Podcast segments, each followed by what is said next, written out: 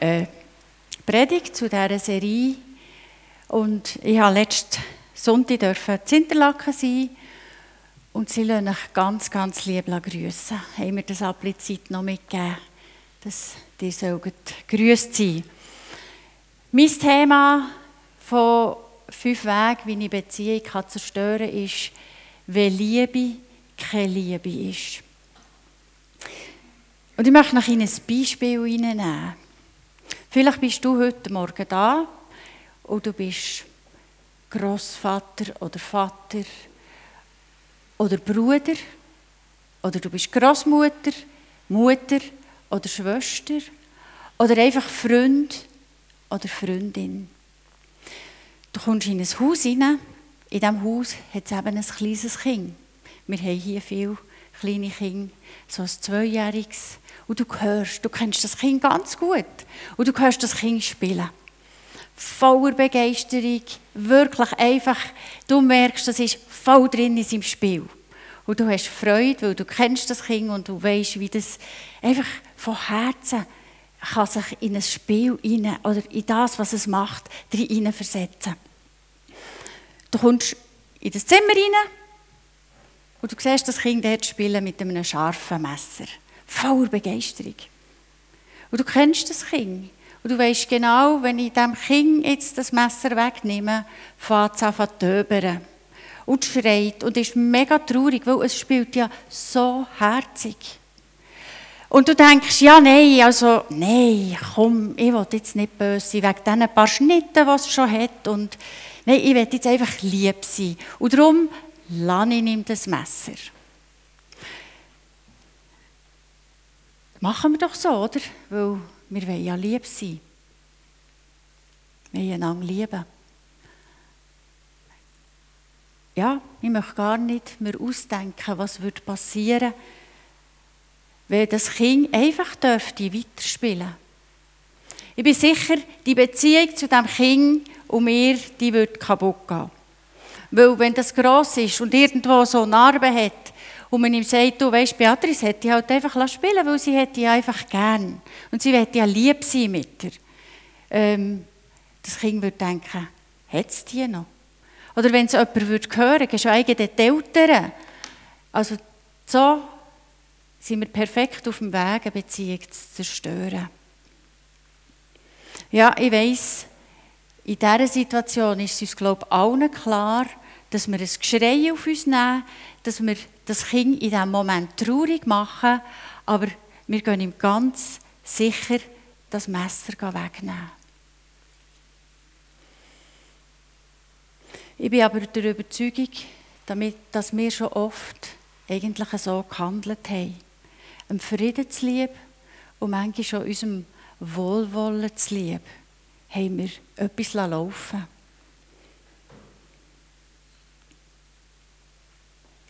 Und das fördert Beziehungen eigentlich nicht. Ich möchte noch eine ganz banale Situation erklären oder zeigen, wo wir das eben vielleicht schon gemacht haben. Wir waren unterwegs mit jemandem oder mit anderen Leuten, wir haben sie getroffen und plötzlich sehen wir, ups, die Frau hat hier noch ein bisschen Lippenstift an den Zähnen. Oder, uh, der Hosenreissverschluss ist offen. Ja, wie reagierst du? Denkst geht mir nichts an? Oder weil es dir peinlich ist, sagst du nichts? Vielleicht gehst du zu jemand anderem und sagst, oh, hast du gesehen, die hat da Lippenstift. Kann aber auch sein, dass du allen Mut zusammennimmst und sagst, du, ey, Reissverschluss zutun. Und vielleicht bist du auch voll überzeugt, du sagst, hey, wenn ich mir vorstelle, die Frau geht heim, kommt daheim vor einem Spiegel und der Spiegel ist ehrlich, der offenbart ihr, sie hat hier Lippenstift. Die steht daheim vor dem Spiegel und denkt, leck, wie lange habe ich das schon? Ist das erst jetzt gerade passiert? I, wie peinlich. Oder habe ich das schon den ganzen Tag gehabt? Ich hatte doch Freundinnen dabei gehabt, warum haben die nichts gesagt? Und wenn am anderen Tag deine Freundin gehst, fragen und die dann einfach sagt, ah ja, das hast du schon gehabt, aber weißt, ist ja nicht so schlimm. da wird eine Beziehung wackeln. Das wird einem wehtun. Sie wird vielleicht nicht kaputt gehen. Aber das sind so Situationen, wo wir manchmal drinnen stecken und wir einfach das Gefühl haben, ja, ist doch gleich. Im Frieden zu lieb schweigen wir.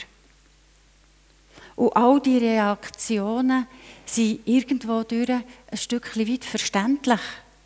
Aber es handelt sich nicht bei allen um Liebe und um Anteilnahme. Und ich möchte euch aus der Bibel eine Geschichte vorlesen, die oft eigentlich in einem anderen Fokus genannt wird, nämlich die Geschichte vom reichen Jüngling. Sie steht in drei von vier Evangelium und ich habe das vom Markus herausgenommen, weil ich das Gefühl habe, das zeigt die ganze Sache am besten. Und als er, also Jesus, sich auf den Weg machte, kam einer gelaufen und warf sich vor ihm auf die Knie und fragte ihn, guter Meister, was muss ich tun, um ewiges Leben zu erhalten? Jesus sagte zu ihm, was nennst du mich gut? Niemand ist gut außer Gott. Du kennst die Gebote. Du sollst nicht töten, du sollst nicht Ehe brechen, du sollst nicht stehlen, du sollst nicht falsch Zeugnis ablegen, du sollst niemanden berauben, ehre deinen Vater und deine Mutter. Er sagte zu ihm, Meister, das alles habe ich befolgt von Jugend an. Jesus blickte ihn an, gewann ihn lieb und sagte zu ihm, eines fehlt dir, geh, verkaufe, was du hast und gib es den Armen, so wirst du einen Schatz im Himmel haben und komm und folge mir.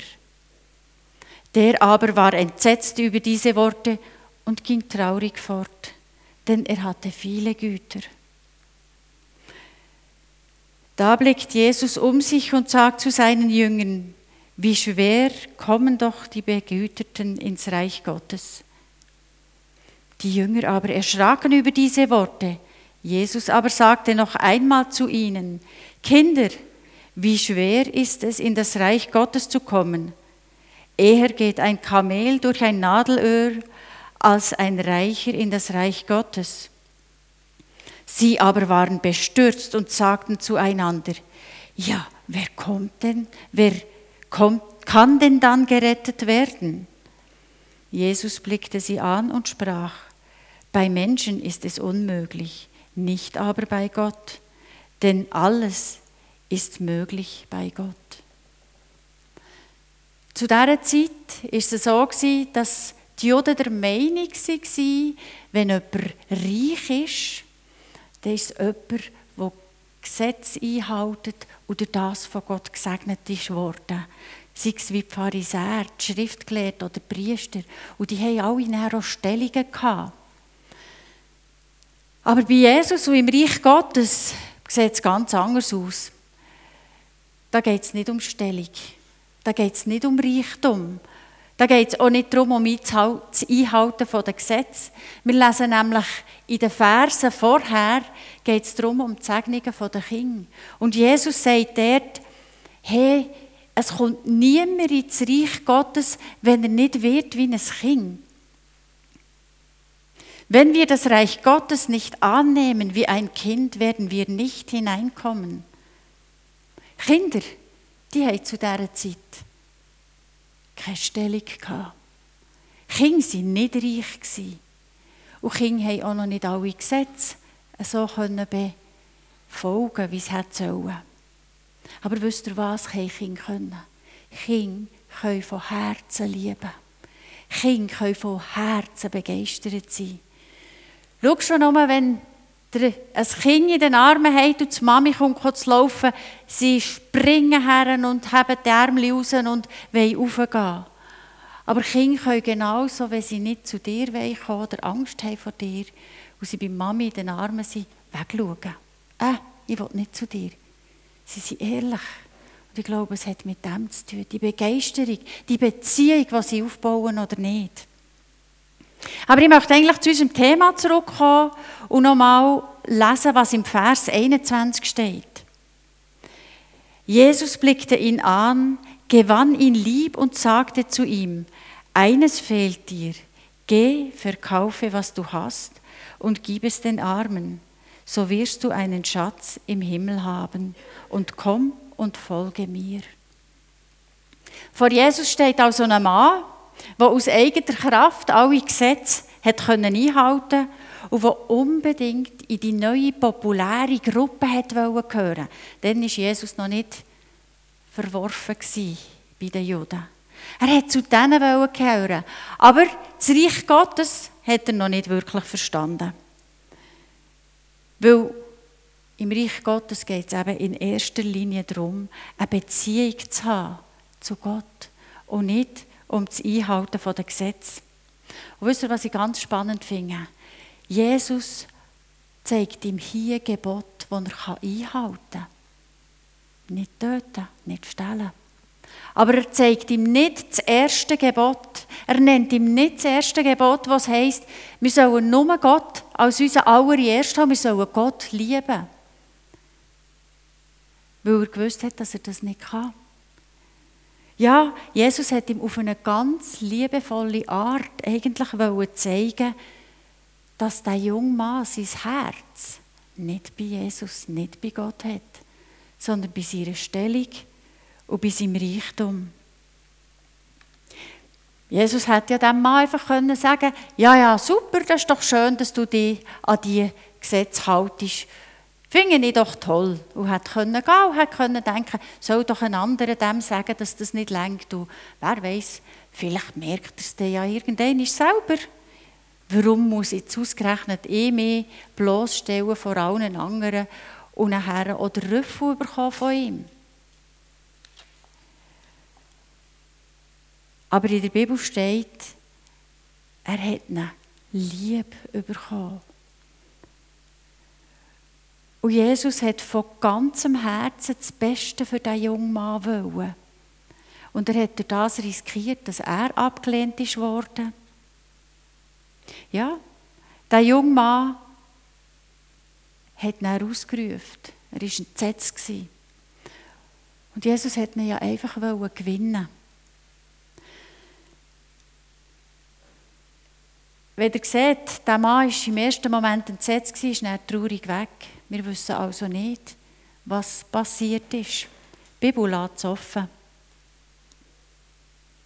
Aber an dieser Geschichte erkennen wir, was Liebe eigentlich ist. Liebe ist nicht einfach am Frieden zu lieb schweigen, sondern Liebe ist ohne Gegenleistung füreinander das Beste zu wollen und nicht einfach zu schweigen und halt vielleicht auch mal Unangenehmes ertragen und auch anderen zumuten. Beim Körper machen wir das. Wenn jemand eine Wunde hat, dann gehen wir her, wir reinigen sie, wir, waschen, wir desinfizieren, wir verbinden und wir nehmen das Risiko auf, dass es ihm weh tut. Warum machen wir das nicht auch in seelischen oder bei charakterlichen Sachen?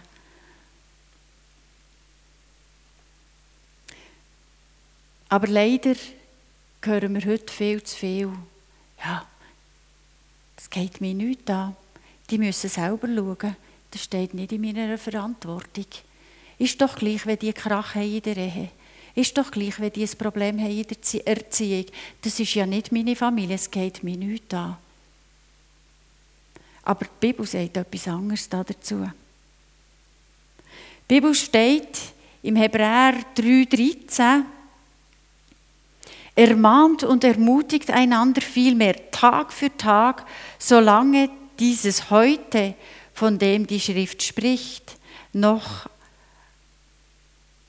andauert, damit niemand unter euch sich von der Sünde betrügen lässt und sich dadurch dem Wirken Gottes verschließt.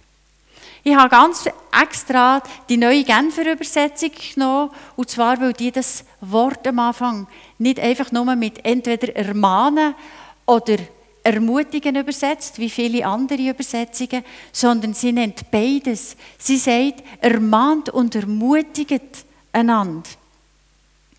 Also wir sollen nicht umgehen und richten und sagen, du machst das falsch, die sollten es halt so machen, das ist nicht in Ordnung. Wir sollen nicht als Richter umhergehen, sondern hier steht, wir sollen andere ermahnen, eigentlich damit sie ermutigt sind, auf dem Weg, wo sie vielleicht gehen, wo nicht richtig ist, umzukehren. Damit sie zurückkommen können. Damit wir vielleicht eben dieser Frau heute in, dem, in, in dieser Veranstaltung sagt, du, du hast den Lippenstift, da hat es einen Spiegel. Und sie das kann weglassen oder mega dankbar wird sie. Vielleicht wird sie ein bisschen eckig reagieren, aber letztendlich wird sie dir dankbar sein. Letzten Sonntag hat mir nachdem jemand gesagt, der mit dem Lippenstift kommt gar nicht mehr in Frage. Wir tragen ja eh alle Masken. Und es hat etwas, aber es gibt gleich viele andere Sachen als der Lippenstift. Ja, ja, wie gehe ich da jetzt auf Leute zu? Wenn sage ich da jetzt etwas, wenn ich nicht so richten, gleichzeitig aber ermahnen? Was soll ich denn? Und ich habe eigentlich zwei kleine Sachen, die du dran kannst prüfen, ob du reden oder nicht. Das eine ist, was ist mein Motiv? Wünsche ich dieser Person nur das Beste? Ich habe von Joel Osteen mal eine Predigt gelesen, wo er erzählt hat, das ist ein Pastor in Amerika, ja, dass also er so Mühe hatte, dass seine Frau so verschwenderisch sei. Das kann doch nicht sein, weil sie immer das Licht brennen wenn sie zum Haus ausgeht. Und so viel Verschwendung, das geht doch einfach nicht. Und er hat es immer wieder gesagt, aber sie hat es vergessen. Und wieder einmal, wo er sich so aufgeregt hat, weil sie doch so verschwenderisch ist und man das doch anders brauchen könnte, hat Gott ihn gefragt, du, ich bin der reichste Vater im Himmel. Ich habe so viel. Ich habe doch deiner Frau noch viel mehr gegeben. Aber hast du gesehen, wie deine Frau da und dort spart? Wie sie nicht einfach alles immer gerade fortgeht, was man noch das zweite Mal brauchen könnte. Ich glaube, deine Frau ist nicht verschwenderisch, aber du hast ein Problem. Und er hat gemerkt, dass es eigentlich sein Problem ist und gar nicht der Frau ihres. Und so hat er es plötzlich auch können ich möchte euch jetzt da aber nicht sagen, ihr dürft, wenn ihr mal ein Problem habt, das nicht auch ansprechen. Ich glaube, das ist auch wichtig, aber das ist nie, hier nicht mein Punkt. Da könnte man eine andere Predigt darüber haben. Und das Zweite ist, wie sagen es? Finden in den richtigen Ton. Wir kennen es, le temps qui fait la musique. Und wenn ist der richtige Zeitpunkt? Manchmal muss ich eben ein warten. Manchmal kann ich es nicht gerade sagen, weil ich vielleicht eben ein genervt bin. Oder manchmal kann es so sein, dass der andere im Moment gerade nicht nehmen kann. Ich kann manchmal schon etwas sagen dem anderen und es ist nicht der Zeitpunkt, dass er es annehmen kann und kann verstehen Und so kommen wir eigentlich auch schon gerade zu der, zum zweiten Punkt vom Annehmen.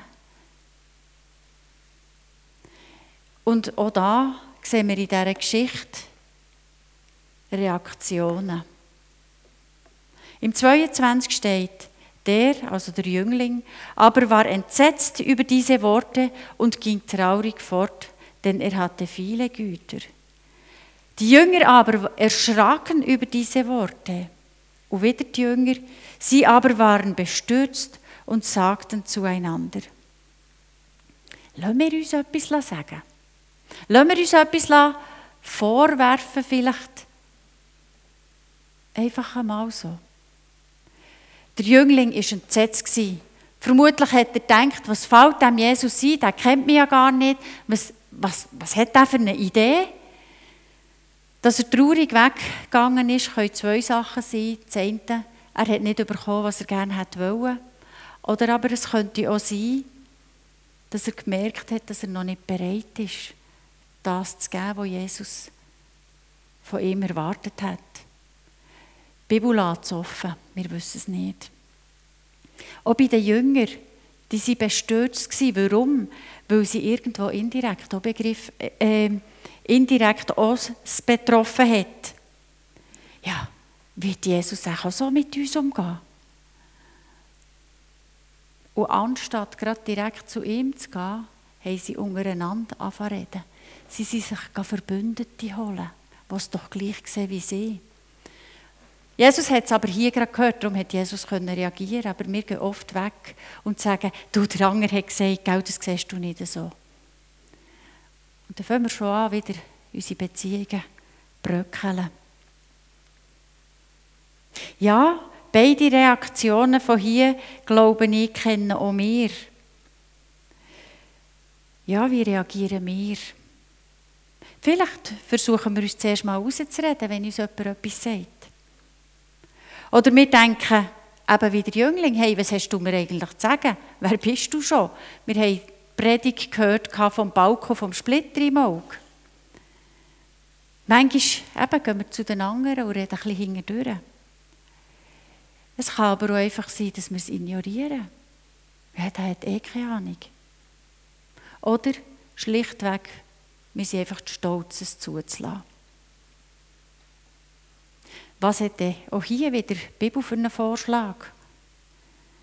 Im Hebräer steht, und habt ihr die ermutigenden Worte völlig vergessen, die Gott zu euch sprach?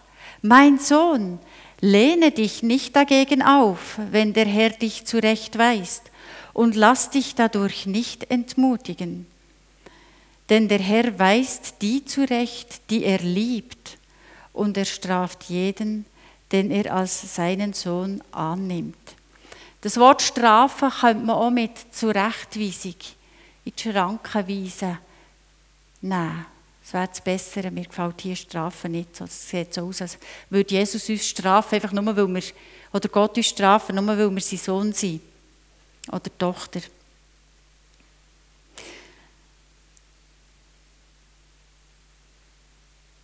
Wir, haben, wir wissen, dass Gott sich entschieden hat, mit uns Menschen das Reich Gottes zu bauen.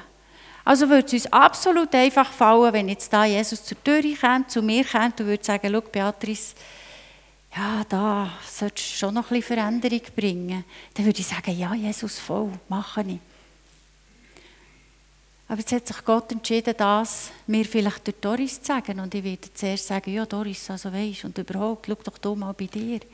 Gott hat sich entschieden, mit uns zu gehen, aber er will Menschen, die uns weiterführen.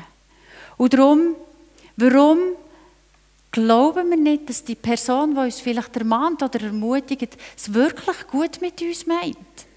Warum haben wir immer das Gefühl, ja, die will mir sowieso böse? Warum, wenn wir eine Ermahnung oder so bekommen, weisen wir es ab, weil wir denken, der andere will es böse? Wir könnten doch einfach sagen, hey, dahinter steht Gott und dass Gott mich liebt und dass Gott gut weiß, meint mit mir, das weiß ich ja eigentlich.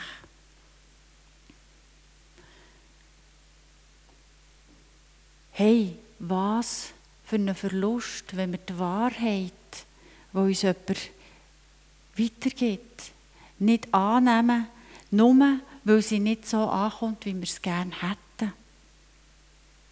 Und auf die andere Seite, was für ein Gewinn, wenn ich auch nur das kleinste Körnchen von einer vielleicht sogar unkorrekten Zurechtweisung, die drinnen finde, und annehmen, damit ich mich verändern kann. Damit ich, ich stelle mir das immer so vor, Gott tut uns jetzt vorbereiten, damit, wenn wir in den Himmel kommen, wenn wir in der Ewigkeit sind, dass wir wissen, wie wir uns dort verhalten sollen. Ich finde, es ist nichts so blöd, wie wenn ich in eine Gesellschaft hineingehe ich weiss nicht, wie ich mich verhalte.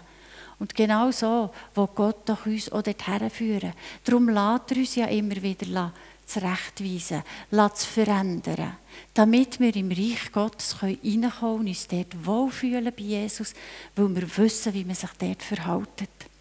Und darum lassen wir uns doch auch etwas sagen von anderen Menschen. Weil wir wissen, letztendlich geht, steht dahinter ein riesig grosser, liebender Gott, der mit uns unterwegs ist. Also Liebe ist in dem Sinn nicht immer nur lieb, lieb, sondern ist manchmal streng. Eben, wir nehmen dem Kind das Messer weg. Tut manchmal schon ein bisschen weh im ersten Moment. Es ist hart. Aber letztendlich rettet uns doch eigentlich vor dem Abgrund. Und eben eine Beziehung zueinander, wo jemand das hat, wo man miteinander unterwegs ist und man weiss, hey, der andere hat mich so gern, dass er mich eben manchmal zurechtweist, weil, ich, weil er für mich das Beste will. Und ich, der auf der beide Seiten stehen, weiss aber auch die andere Person, wenn ihr mal etwas sagt, ich muss nicht kontrollieren, weil sie hat selber das Interesse, weiterzukommen, selber Interesse zu wachsen und an dem, wo sie vielleicht ermahnt ist worden, zu finden, hey, Gott, was ist dran zum Verändern? Und darum ist Liebe eben nicht immer nur lieb, lieb, sondern manchmal auch streng, manchmal auch hart. Und ich wünsche mir, dass wir das für uns lernen in Anspruch zu nehmen. Lernen in Anspruch zu nehmen, in Liebe einander mal aufmerksam zu machen auf Fehler. Vielleicht halt mal herzugehen und zu sagen, braucht ihr Hilfe? Können wir euch helfen in der Erziehung? Können wir euch helfen in der Beziehung zwischeneinander? Anstatt einfach zuzuschauen, wie jemand in den Abgrund geht und man dann denkt, wenn dann halt etwas passiert ist, ja, ich habe es ja erwartet. Ich möchte uns herausfordern, dort neu zu denken, dass wir Verantwortung haben füreinander. In der Liebe. Ich möchte noch beten.